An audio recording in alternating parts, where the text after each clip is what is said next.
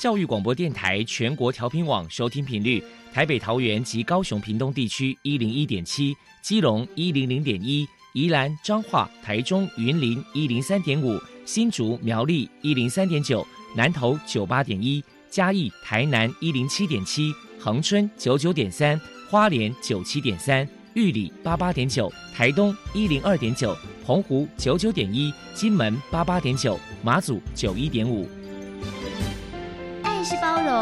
爱是牺牲，爱是分享，爱是服务。因为爱，特殊教育充满了无限的可能。用爱关怀身心障碍同学的未来，用心倾听资赋优异子女的心声。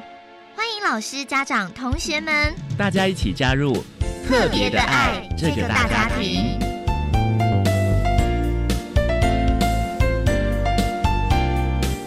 本节目由教育部学生事务及特殊教育司指导，国立教育广播电台监制，欢迎收听。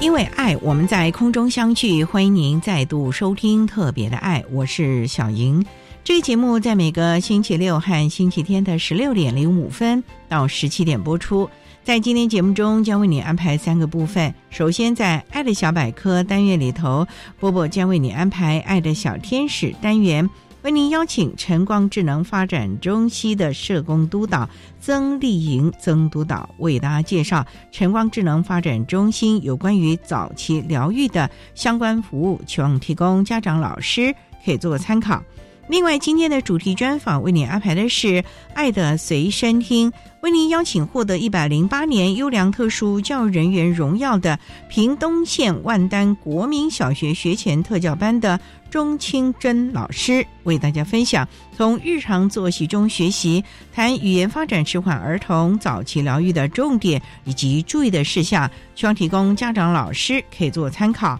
节目最后为您安排的是“爱的加油站”，为您邀请获得一百零八年优良特殊教育人员荣耀的高雄市大寮区中庄国民小学学前巡回辅导班的许兰义老师，为大家加油打气了。好，那么开始为您进行今天特别的爱第一部分，由波波为大家安排“爱的小天使”单元，“爱的小天使”。每一个宝宝都是父母心目中的小天使，让我们一起关心幼儿的学前教育，发现幼儿早期疗愈的重要性。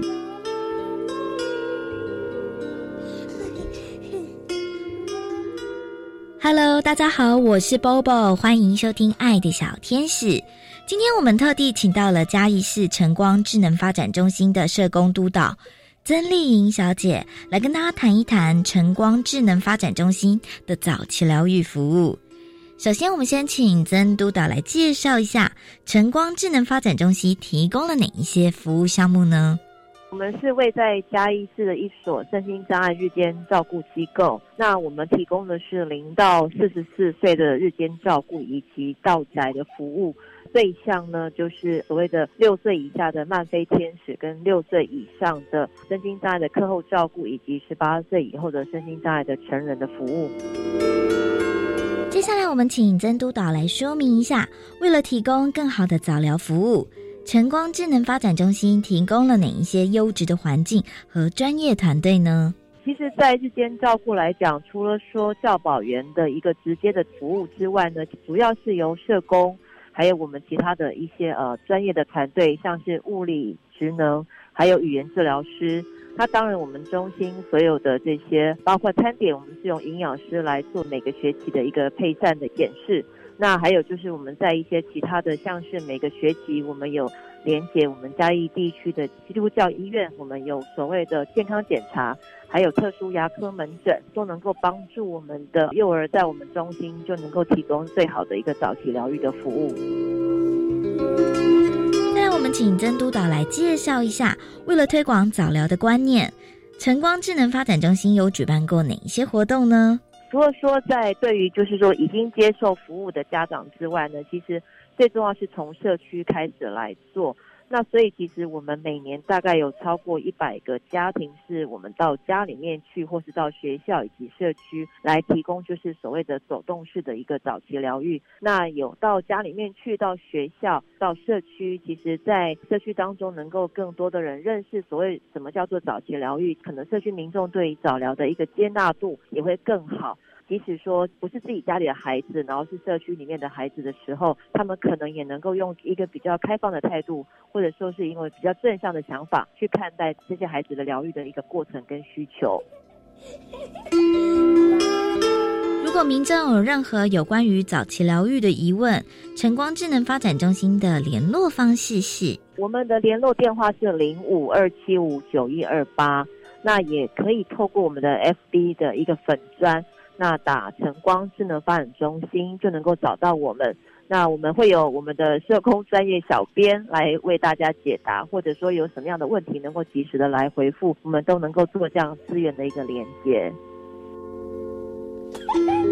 请教一下曾督导，特殊儿在早期疗愈的阶段，父母在教养上还有在亲师沟通上该注意哪些事情呢？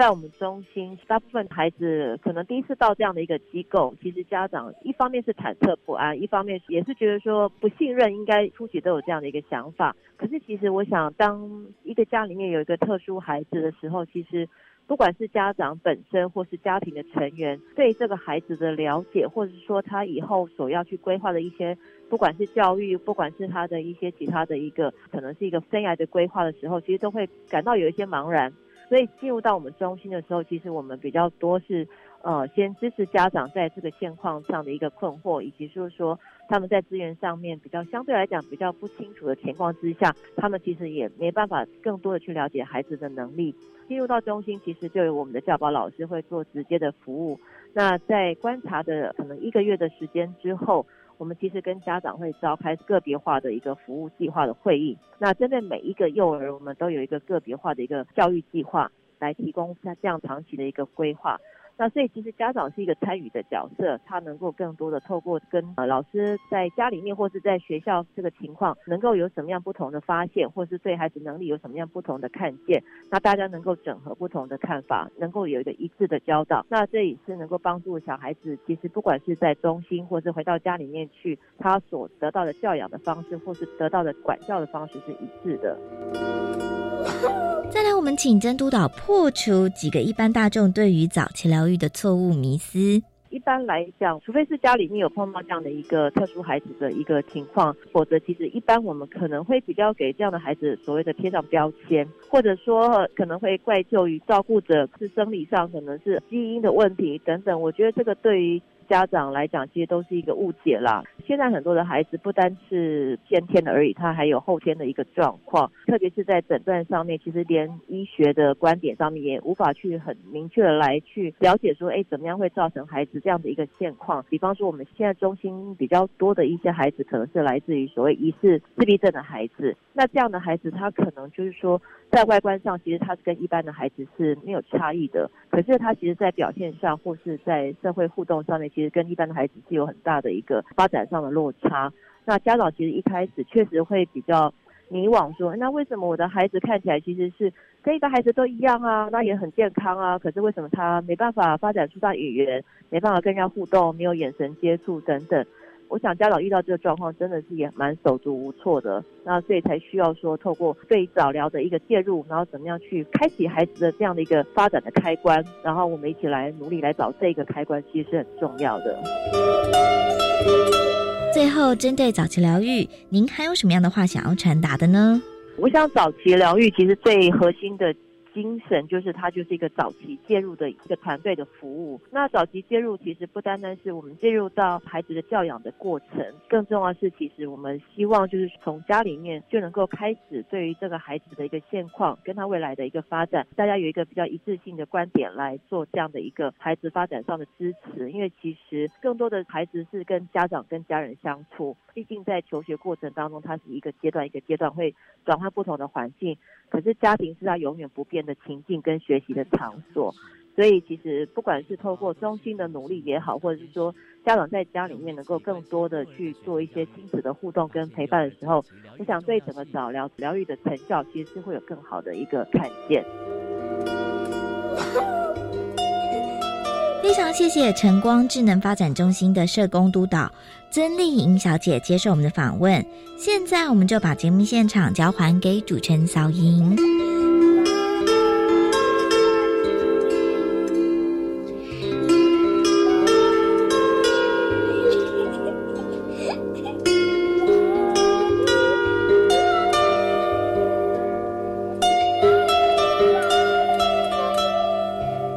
晨光智能发展中心的曾丽莹社工督导以及波波为大家介绍了晨光智能发展中心有关早期疗愈服务的重点以及事项，希望提供大家可以做参考喽。您现在所收听的节目是国立教育广播电台特别的爱，这个节目在每个星期六和星期天的十六点零五分到十七点播出。接下来为您进行今天的主题专访，今天的主题专访为您安排的是。爱的随身听，为您邀请获得一百零八年优良特殊教育人员荣耀的屏东县万丹国民小学学前特教班的钟清珍老师，为大家分享从日常作息中学习，谈语言发展迟缓儿童早期疗愈的重点以及注意的事项，希望提供家长老师可以做参考喽。好，那么开始为您进行今天特别爱的主题专访，爱的随身听。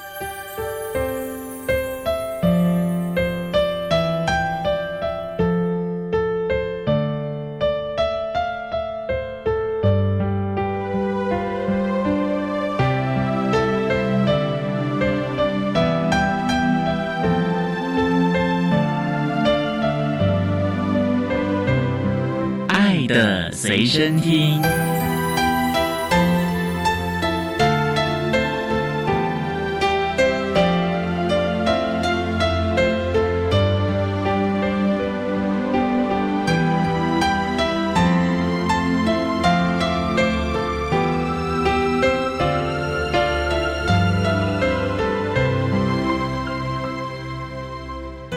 为大家请到的是获得一百零八年优良特殊教育人员荣耀的屏东县万丹国民小学学前巡回辅导班的钟清珍老师。老师您好。主持人、各位听众，大家好！今天要特别邀请老师为大家分享从日常作息中学习，谈语言发展迟缓孩童早期疗愈的重点以及注意的事项。那首先，我们刚才介绍钟老师，您是屏东万丹国小学前巡回辅导班。万丹国小就是在那个万丹乡，是不是？万丹区是。这学校是属于偏乡呢，还是属于市区呢？万丹国小不属于偏乡，因为万丹国小呢，它的地点是万丹乡的行政中心那一区，算是人口密集的住商区，它也临近八八快速道路，所以万丹乡跟高雄市潮州镇林边乡的往来是快速也是便利的，所以它的交通是还蛮方便的了啊。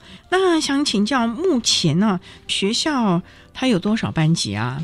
万丹乡是大学区制，万丹国小的校本部呢有普通班三十一班、特教班两班、资源班一班、学前巡回辅导班一班、幼儿园一班。那我们也有万丹分校，分校国小部有六班，所以我们的学生人数总共是八百六十位。哦，那还算不少哦。是，那我们大概有多少特教学生啊？哦，我们目前两个班是十二位学生，资源班呢是服务二十四位校内普通班的孩子。您是巡回辅导嘛？啊，巡回辅导就是你不是光只是服务万丹国小，还是你只是服务万丹国小，还有分校，还是整个万丹乡呢？因为是学前巡回辅导班，所以我们服务的是本校的校内附设幼儿园的学生，以及万丹乡跟屏东市的公私立幼儿园。所以我们有两位老师，那我们服务一共是四十位学生，量也蛮大的哦。是是每天都在外头巡抚喽。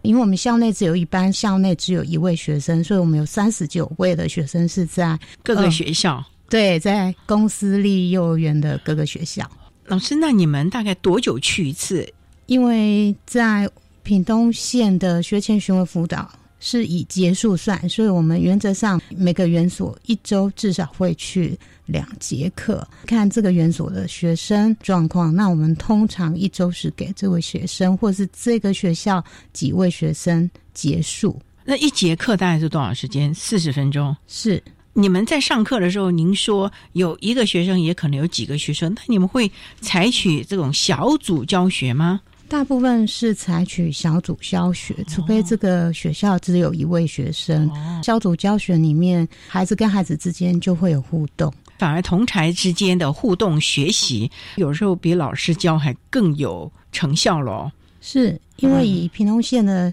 身心障碍巡回辅导实施要点，我们直接教学的方式也包含了合作咨询哈，就是提供小组个别教学、入班辅导、合作教学跟咨询服务。所以还蛮多元的啊。是，那老师从事教育工作大概多久了？到今年我从事学前特殊教育的工作二十四年。老师当初就是主修学前特教吗？我是八十五年从屏东师院的幼教系毕业。因为我们是第一届的学生，当时的幼教老师的真是很竞争，所以帮我们授课的一位老师黄世玉教授，他就鼓励我们还可以加修学前特教的学程。所以当时我们是透过联署请求学校开设学前特教的学程，修习我们的幼教学程之外，我们也修习了学前特教的学分。哦，所以有双重的资格了，是让我们在教师的职场之路多一个方向。经过甄试，我进入了学前特教班。那一开始呢是实验性质的班型，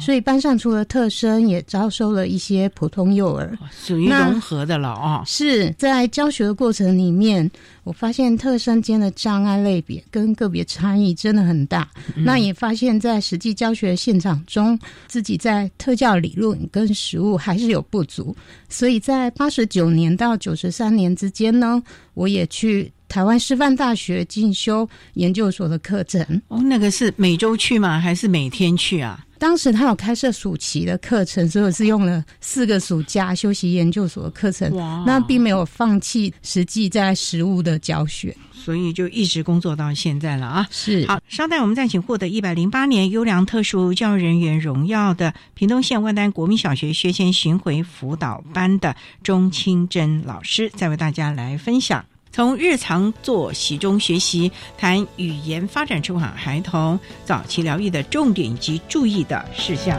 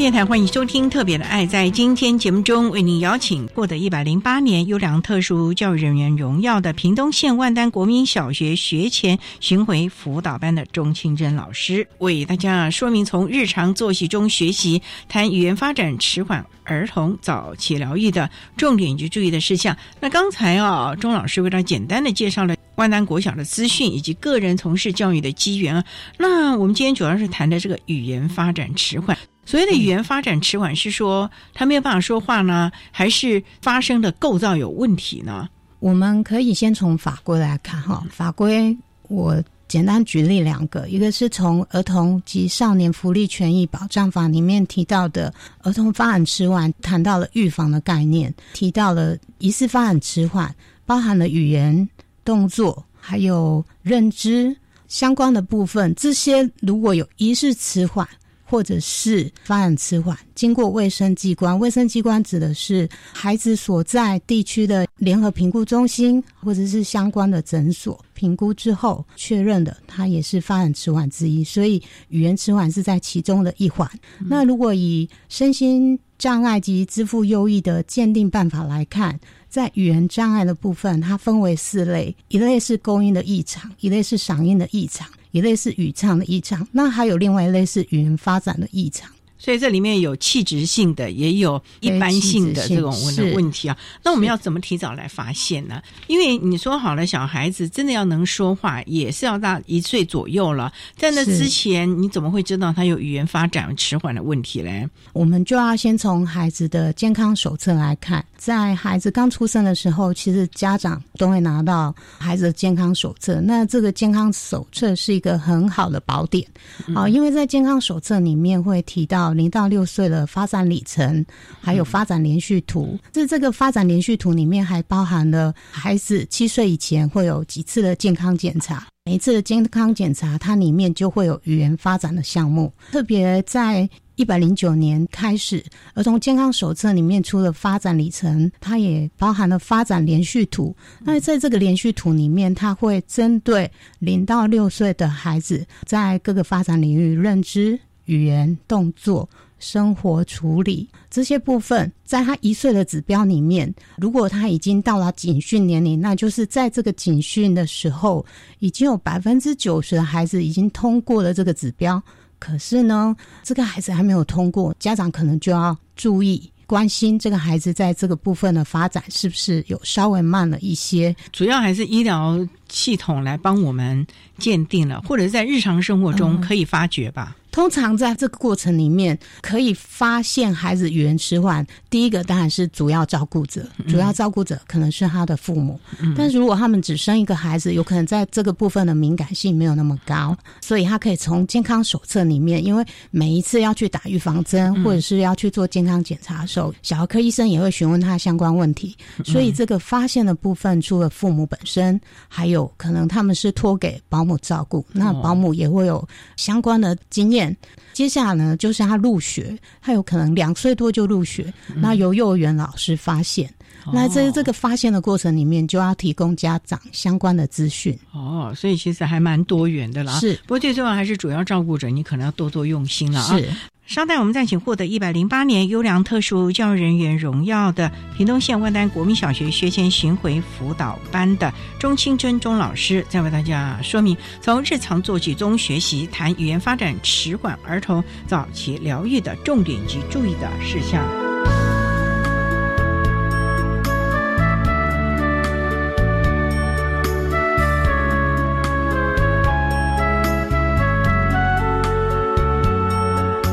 大家好，我是中华民国学习障碍协会秘书长刘永宁。今天想要跟大家公告一个讯息，就是我们协会举办的二零二零 Love to Grow 超越自己幸福会啊，已经开始募化了。我们这个是针对学习障碍者的一个联合画展，欢迎全国教育阶段学习障碍及疑似学习障碍者踊跃报名参加。那我们的类别有分为国小组、国中组、高中组及大专校院组。参加的作品呢，不限主题，也不限件数，创作跟运用技法的平面绘画的作品都可以。入选的有佳作啦、优选啦、特优，还有特别颁发的一个是艺术奖项。展览的时间今年是分成三个场区，第一场是在台北市台湾艺术教育馆一楼的美学空间展览，从十一月二十五号到十一月三十号；第二场是在清华大学南大校区的综合教学大楼，从十二月二号到十二月七号；第三场是在彰化师范大学的至善楼地下馆，从十二月九号到十二月十四号。我们的报名是从即日起到十月二十号为止，所有的资料也详看我们的官网。谢谢。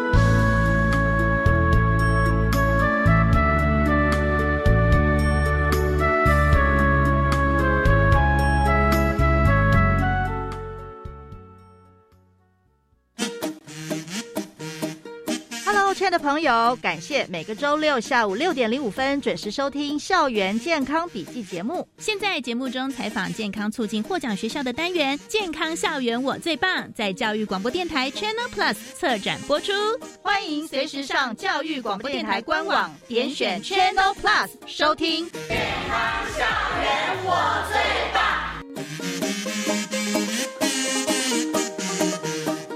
台湾的科学节，Come 科普熊憨，从北到南，基隆海科馆，剪出仿生幻影世界，台北科教馆，音乐剧，N 好利款，台中科博馆，大科学，大彩虹，高雄科工馆，解救地球，密室逃脱，还有屏东海生馆，海洋 Long Stay，这是好盛的台湾科学节。以上广告是由教育部提供。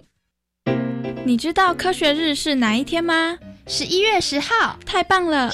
今年的主题是我的地球，我来关怀。耶，赞哦！十一月三十一号到十一月十五号，在国立台湾科学教育馆、国立自然科学博物馆、国立科学工艺博物馆、国立海洋科技博物馆、国立海洋生物博物馆举办的第一届台湾科学节活动，欢迎参加。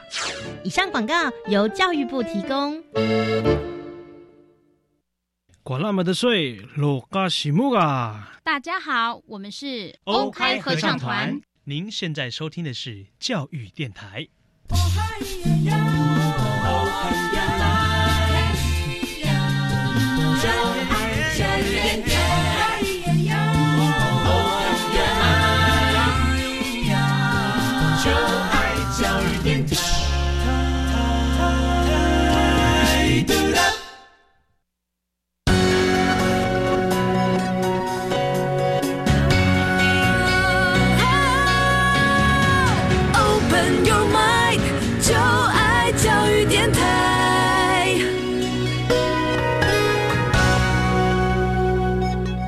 电台欢迎收听《特别的爱》这个节目，是在每个星期六和星期天的十六点零五分到十七点播出。在今天节目中，为您邀请获得一百零八年优良特殊教育人员荣耀的屏东县万丹国民小学学前巡回辅导班的钟清珍老师，为大家说明从日常作息中学习，谈语言发展迟缓儿童早期疗愈的重点以及注意的事项。那刚才在节目的第一部分，钟老师为他简单的介绍了什么是发。迟缓以及如何早期发现。那老师既然是巡回辅导看遍的孩子，应该也是蛮多的。那么为大家来分享一些你在辅导这些孩子，怎么样来协助他在发音或者是语言发展上能够看到一些成效呢？我先说明一个个案，叫小珍。小珍是中班刚入学，刚入学的时候，我先跟幼儿园的老师们讨论他。刚入园的这一两周的学习状况，还有在班上的互动状况怎么样？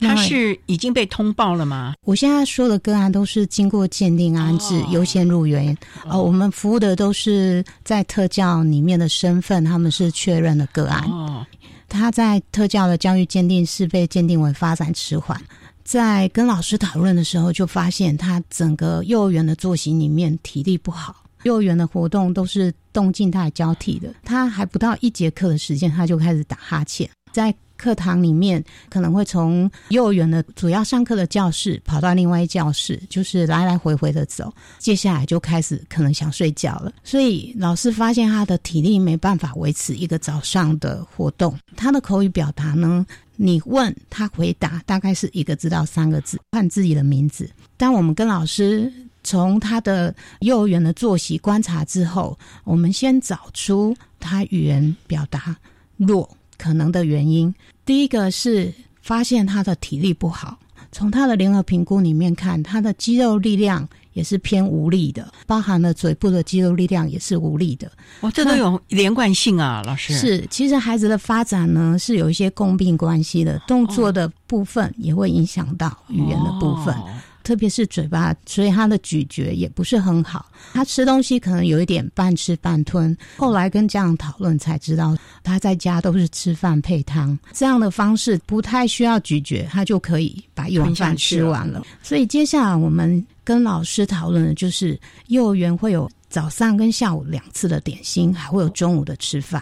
那我们跟爸爸说。第一个要改善家里的饮食情形，因为在吃饭的过程里面，他已经中班了。中班了就是家里只要大家一起吃的这些饭菜跟肉类，他都是可以跟着吃的，也就是比较硬一点的东西。是是，那可以增加他嘴巴跟他牙齿在咬食物的时候很自然的出力，其实会增加他嘴部肌肉的力量的运作。再来是在学校的午餐跟点心提供的食物，也都是让孩子自己来，还是要自己咀嚼。接下来还是要训练他的动作，就是嘴巴的部分也可以透过一些动作来训练。比如说他喝水，喝水的吸管我们提供他的是比较小、比较细的吸管，他吸水稍微需要花一点力气，那也会动到嘴部周围的肌肉力量。上学期的时候，他每次吸的水量都是很少的，但是到下学期，他可以吸满满的一口水，含在嘴巴里面含一段时间，然后再喝下去。哦，所以进步了，已经提升了。所以在到下学期，他寒假回来之后，可以讲五到七个字的句子。这个也影响到了语言的发展了。是，包含他在中午洁牙的漱口，他之前。连漱口都没有办法，只是喝了一口就把水喝进去了。他没有办法做漱口的动作。到下学期，他嘴巴可以含着水，他也可以漱口漱一下。所以嘴部的肌肉力量提升，连带的也影响讲的句子变长了。那整体的体能呢，是不是也开始进步了？整体的体能，刚入园、刚开学那段时间，维持不到一节课，他就呈现想要睡觉、体力不支的状态。到了学期末的时候，一个早上都可以维持比较有力的精神。一个早上，幼儿园不同的活动，动态的、静态的，他可以坐下来参与，表示他整个肌肉力量也在提升。所以整个的体能。能也进步多了，是吃饭的能力也进步，甚至也因为体力的提升，所以让他说话的方式、说话的能力也提升了。是是，所以这个孩子其实讲话是没有问题，只是因为体力不够，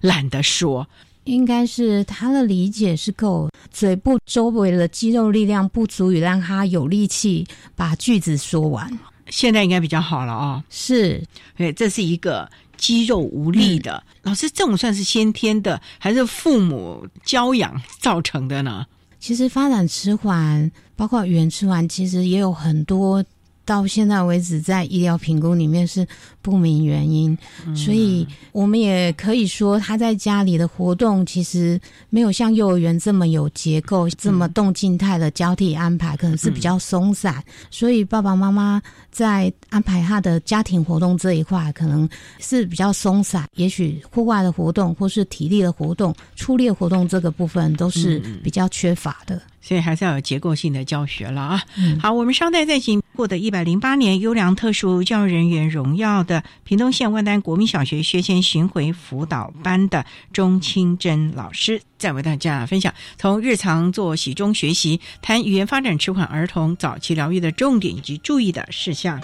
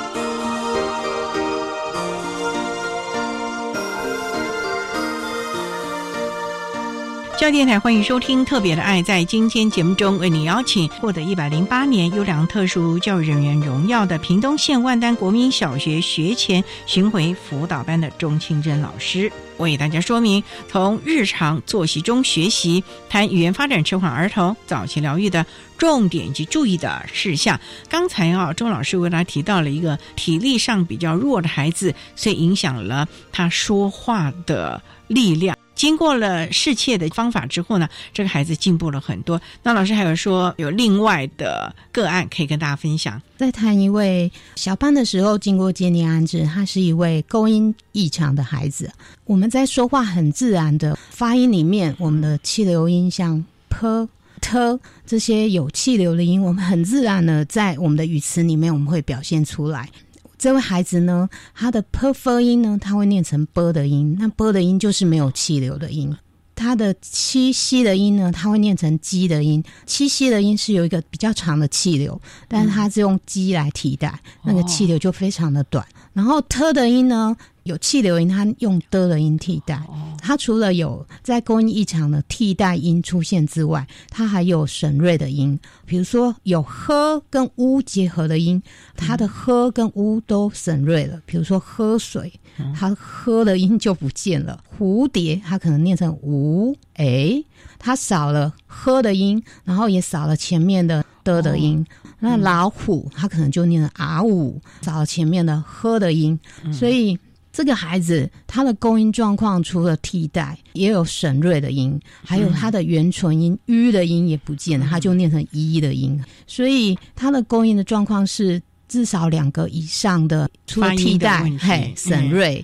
然后他的元唇音就是嘴唇的部分、牙齿的部分，在发音的时候要连续的动作，它只有一个动作，所以没有办法。把发音的连续动作做出来，所以老师，这个是他的肌肉无力呢，还是像舌头、牙齿，他不知道怎么来运作呢？我们的孩子在供应异常也是有很多原因，有可能是器质性的、非器质性的。它是非气质性，它可能就是像主持人提到的，他的舌头、牙齿的摆位，在发这个音的时候，他不知道摆在哪个位置。还有就是他牙齿的咬合，像鸡、七、西、兹这个是需要牙齿咬紧一点的，他也没有办法把牙齿咬好，发出这样的音。再接下来是他还有动作协调的问题，发音是有。对我们的牙齿、我们的嘴唇，或是我们的脸颊有连续的动作，可是他的连续动作协调性做不来，所以像他，我们就要特别去协助他做一些舌头灵活度的练习。当他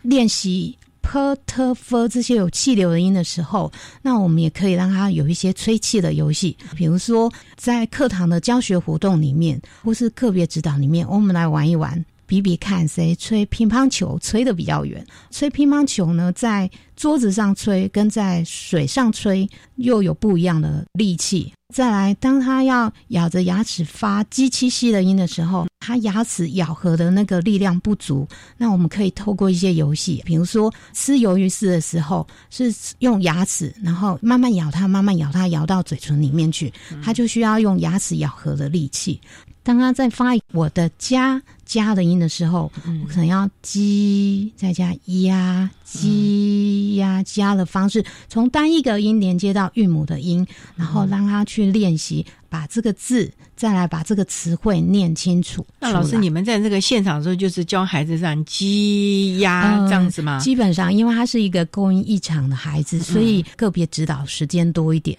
因为在他的幼儿园的活动里面，如果注意力又比较不好，其实是很容易分心的。所以，如果要让他发一个音，我们可能会透过游戏的方式，比方说刚刚的吹乒乓球的游戏，我们可以在班级里面设成关卡，让孩子们来闯关，他也变成是他在训练的部分。比如说刚刚说的牙齿咬合的部分，我们可能在提供点心的部分，哎，也可以让他尝试看看吃吃鱿鱼丝，吃吃海苔。所以，老师这些技巧你要教。代班的老师吧，因为你一个礼拜可能才去个一次吧。这些技巧你不能说今天去了两个钟头，然后剩下其他的时间他都不管了。所以你要教老师吧。是老师跟家长都是我们最需要一起合作的伙伴。像这个技巧，我们会在他有一点成效的时候跟老师讲，我也会透过影片跟照片告诉家长，家长也可以在家里执行。那老师可以在他的点心时间，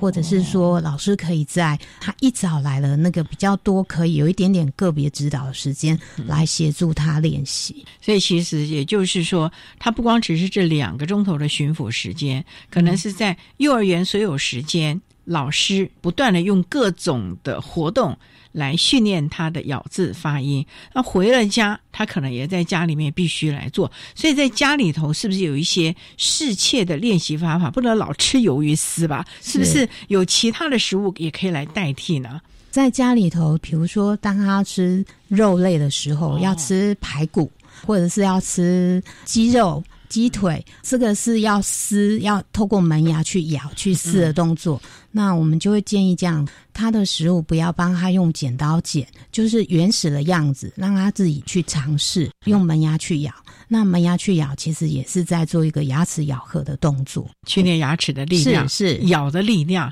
对，否则的话他就不要吃了。啊，就只能舔一舔，吸一吸那个肉味了啊。嗯，所以事实上其实可以运用家里很多的食物或者方式，让家长可以在食物中变花样来训练孩子了。对的，幼儿园是他每一天从早上一直到下午，可能不同的活动里面，他可以融入这个训练的目标。那在家里呢，也可以透过平常家里的晚餐或是假日的早餐做练习。这样会不会花很多时间啊，老师？因为家长说实在的，可能平常忙于工作啊，也不可能每顿饭都这样子弄吧。我们会跟家长讨论的是，尽量不要改变他家庭的作息。嗯啊，我们跟家长讨论，当他家里的饮食，爸爸妈妈吃什么，孩子就跟着吃什么。唯一减少一点，就是不要去捡他的食物，也不要刻意为了他刻意给他软的流质类。家里吃的是什么，他吃的就是什么。大人吃的食物，孩子吃的食物是一样的时候，其实他就多了很多牙齿咬合的机会。因为当我们帮孩子捡食物，他只剩下就此再帮食物咬碎，他就少了门牙的咬合的这个训练。每个牙齿都有它的功能的啦。稍待，我们再请获得一百零八年优良特殊教育人员荣耀的屏东县万丹国民小学学前巡回辅导班的钟清珍老师，再为大家来分享。从日常作息中学习，谈语言发展迟缓儿童早期疗愈的重点及注意的事项。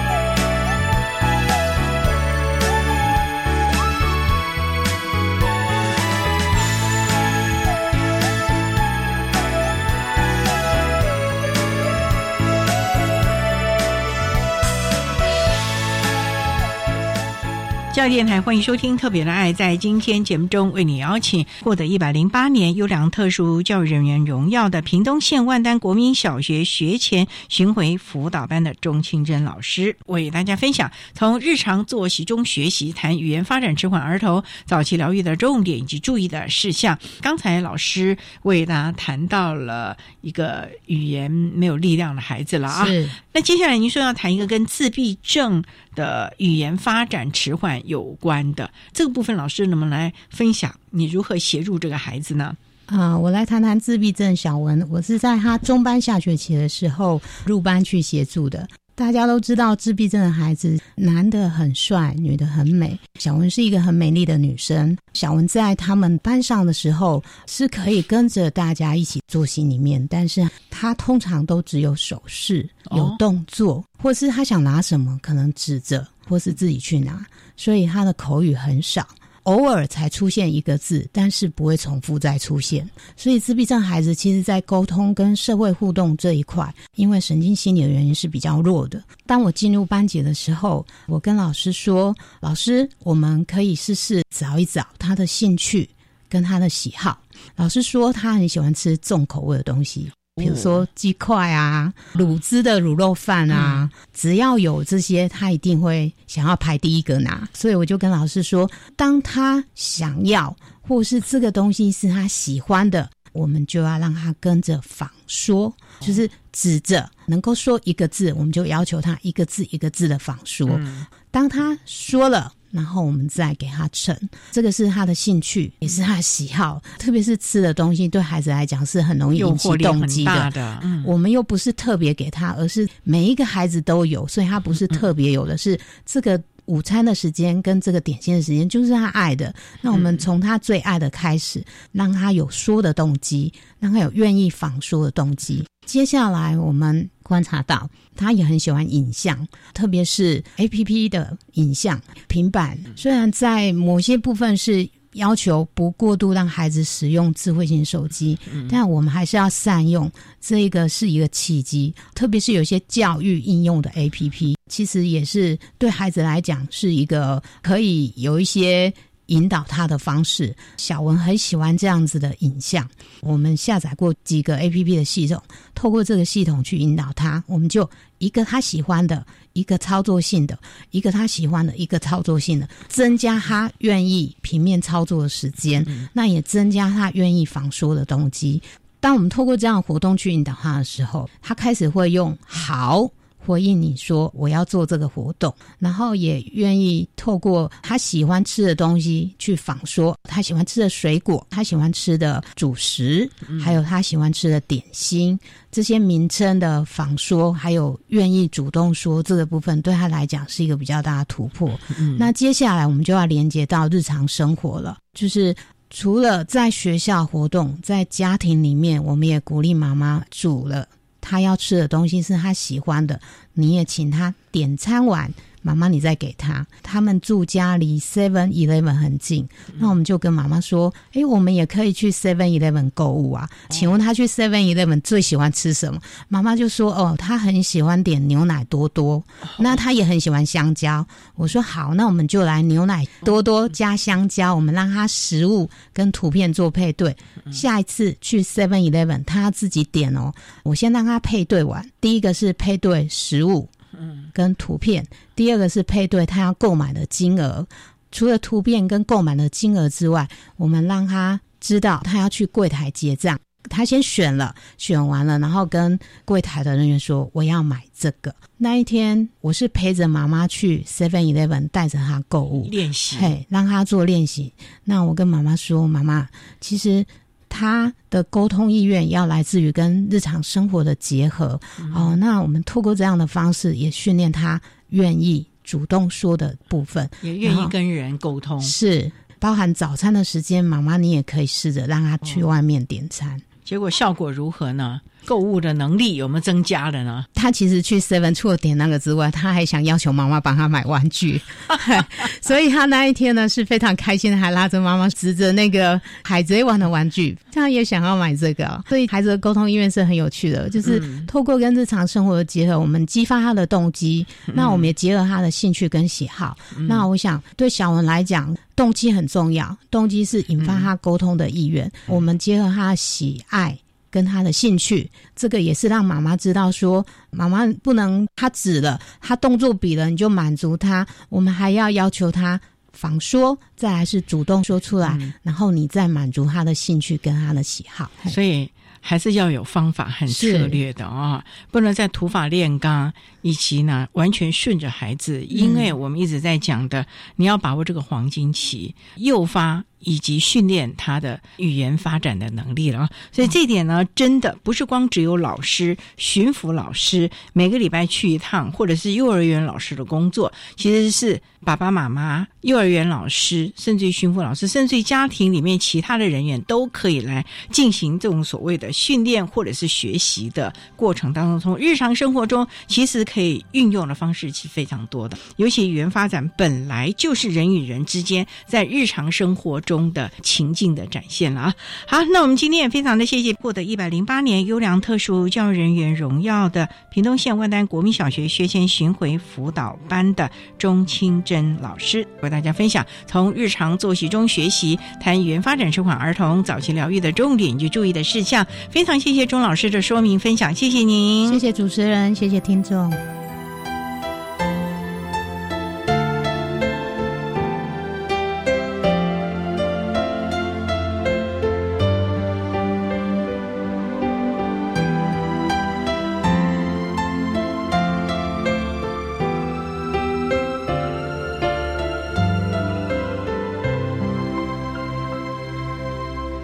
谢获得一百零八年优良特殊教育人员荣耀的屏东县万丹国民小学学前特教班的钟清珍老师，为大家分享了语言发展迟缓儿童早期疗愈的重点以及注意的事项，希望提供家长、还有主要照顾者、还有老师做个参考喽。您现在所收听的节目是国立教育广播电台特别的爱节目，最后为您安排的是爱的加油站，为您邀请获得一百零八年优良特殊教育人员荣耀的高雄市大寮区中庄国民小学学前巡回辅导班的许来义老师，为大家加油打气喽。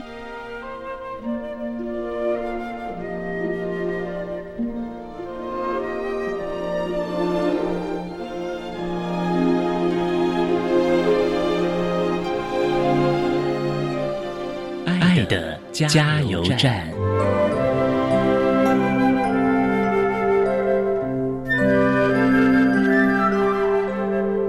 我是一百零八年度教育部优良特教人员，高雄市大寮区中庄国民小学学前巡回辅导的许兰义老师，在这边有几点想要呼吁班上有特殊需求幼儿的家长及教师，当怀疑孩子语言发展有迟缓的时候。建议应该先带孩子到耳鼻喉科进行筛检听力，确认是不是听力的问题，再进行其他的治疗。如果确实是听力问题，父母应该尽快让孩子佩戴合适的助听器矫正听力。许多孩子经过助听器的矫正之后，把声音听清楚，许多发音自然就清楚多了。真心接纳孩子的与众不同，常常是父母最困难的功课，和孩子一起勇敢的面对。每个孩子的心底其实都很渴望被接纳和肯定。那我们这些身怀重任的父母和老师，其实是可以用不同的角度看到孩子的美好。教育是用一个生命去影响另外一个生命的历程，在成就学生的历程当中，其实也成就了老师。从孩子的身上，也让我们学习到，爱不是寻找一个完美的人，而是学会用完美的眼光欣赏那个并不完美的人。希望每个特殊幼儿都能够真心被接纳，拥有属于自己的幸福。